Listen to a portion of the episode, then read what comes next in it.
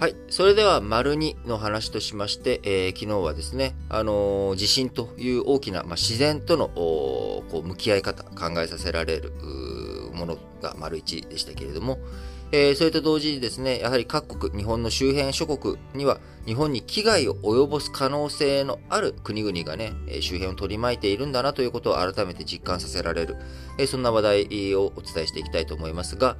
えー、昨日北朝鮮、えー、首都平壌で強行しようとしたミサイル発射実験に失敗したというニュース出てきております。えー、韓国軍によるとミサイル、えー、高度 20km に達しない発射直後の段階で爆発したとみられており、えー、こちら大陸間弾道ミサイル ICBM の発射を警戒するバイデンアメリカ政権、北朝鮮への圧力を強めると同時に後ろ盾の中国に連携を働きかけております。え韓国軍の発表によりますと、北朝鮮、16日午前9時半頃に、平壌近郊のスナン空港から弾道ミサイルと思われる飛翔体、えこちらをね、発射したということで、ICBM 級のミサイルを撃った2月27日と3月5日と発射場所が同じだったということから、え今回、こうね、ミサイル発射実験、え、しようとしたものについても ICBM 級。このね、ICBM っていうのは大陸間弾道ミサイルということで、非常に遠くまで飛ばせると。えー、場合によっては、アメリカ本土、えー、ハワイとかね、えー、アラスカとか、あるいは西海岸とか、あそっちの方向、果てはあ東海岸まで伸ばす。えー、こういったね、えー、研究、開発、進めていると思われている ICBM 級、えー、だった可能性があるというふうな分析になっております。アメリカ本土に届く ICBM、えー、こちらはね、えー、短距離、中距離と違って、えー、アメリカもね、こう、射程、えー、に入ってしまうということから、非常にアメリカ、えー、ICBM の発射実験、警戒をしております。えー、アメリカ軍、朝鮮半島周辺で実施する軍事訓練を公開し、え北朝鮮に圧力をかけるということをしております。えー、アジア太平洋地域、こちらをね、管轄しているアメリカ海軍の第7艦隊、えこちら15日、えー、航海、えー、黄色い海の方ですね。黄色い海の航海で原子力空母、エイブラハム・リンカーンの艦載機と、インド太平洋地域に展開する空軍機、えー、飛行の実演をしたと発表しました。あ何かあった時にはですね、その第7艦隊からあ飛行機飛んでいって、え北朝鮮に空爆するぞと、えー、そういった能力展開して持っているぞと、えー、ここのね、えー、ところ、ミサイルの発射実験とか繰り返しているけれども、えー、一歩、そこをね、えー、超えちゃいけない線超えた時には、叱るべき対応アメリカやるんだぞというところ、これをね、えー、演習という形で G 行為を北朝鮮に示しているということになります。えー、在韓米軍も、えー、同日、地対空ミサイル、パトリオット、えー、こうね、地対空っていうのは、あの地上にある設備を使って、えー、空の攻撃、えー、これをね、防いでいく、あるいは空からの攻撃をこう反撃すると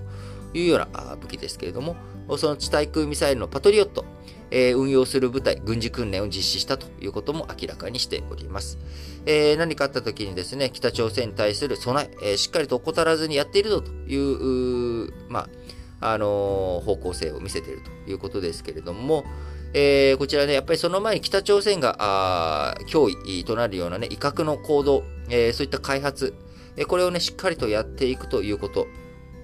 えこれをね、あのどういうふうに防いでいくのかというところが注目ポイントになろうかなと思っています。えまた、北朝鮮以外にもですね、ロシア、えー、極東地域、今ね、え、ウクライナ情勢のところで、えー、いろいろと動きをしておりますけれども、えー、いろいろと動きというか、まあ、あの、ウクライナ侵攻をしているわけですけれども、えー、今回、えー、極東地域においてもですね、どんどん活動を相次いでおります。えー、ロシアによる軍事上の G 行動相次いでおり、ウクライナへの侵攻に前後して、えー、オホーツク海南部などで大規模な海上演習を実施したり、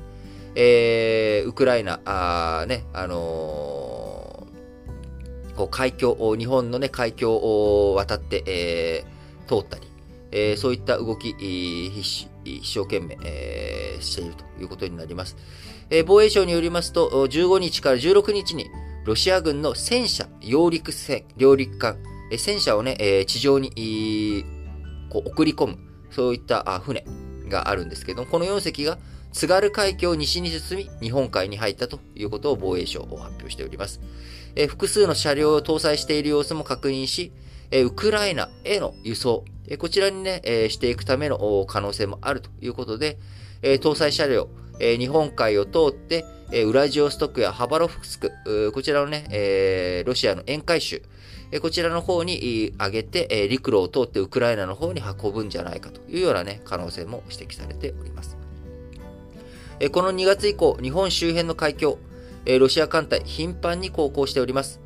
え海上自衛隊3月14日の未明には、北海道最北端の宗谷岬、えこちらの南東 130km の海域でロシア艦艇相次ぎ発見しております。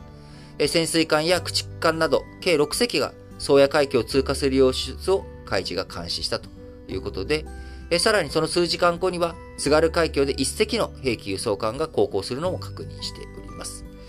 え津軽海峡3月10日から11日にもですね、艦艇、え10隻が通過したばかりということで、いずれも2月のオホーツク海などの演習に参加していた艦艇だったということです。え一連の行動、極東防衛にあたる東部軍艦区、えー、こちらね、えー、大体兵力8万人、艦艇40隻、作戦機320機がある、えー、ハワロフスクを司令部にした、えー、東部軍艦区ロシアの、えー、ありますけれども、こちらが指揮したと見られており、え防衛省の分析によりますと、えー、平常時でロシア軍全体の4分の1に当たる8万人の兵力、えー、だというふうに見られております。なのでね、今、あの、ウクライナの方に、えー、10万、20万の兵力、割いて、突、ね、ウクライナ侵攻しているわけですけれども、非常に大きな軍事力をロシアとしてもね、展開しているということがわかるかなと思います。えー、ロシア海軍、極東でウラジオストクを拠点に40隻の艦船、えー、こちらを動かしており、核戦力、えー、こちらも保有し原子力潜水艦も運用しております。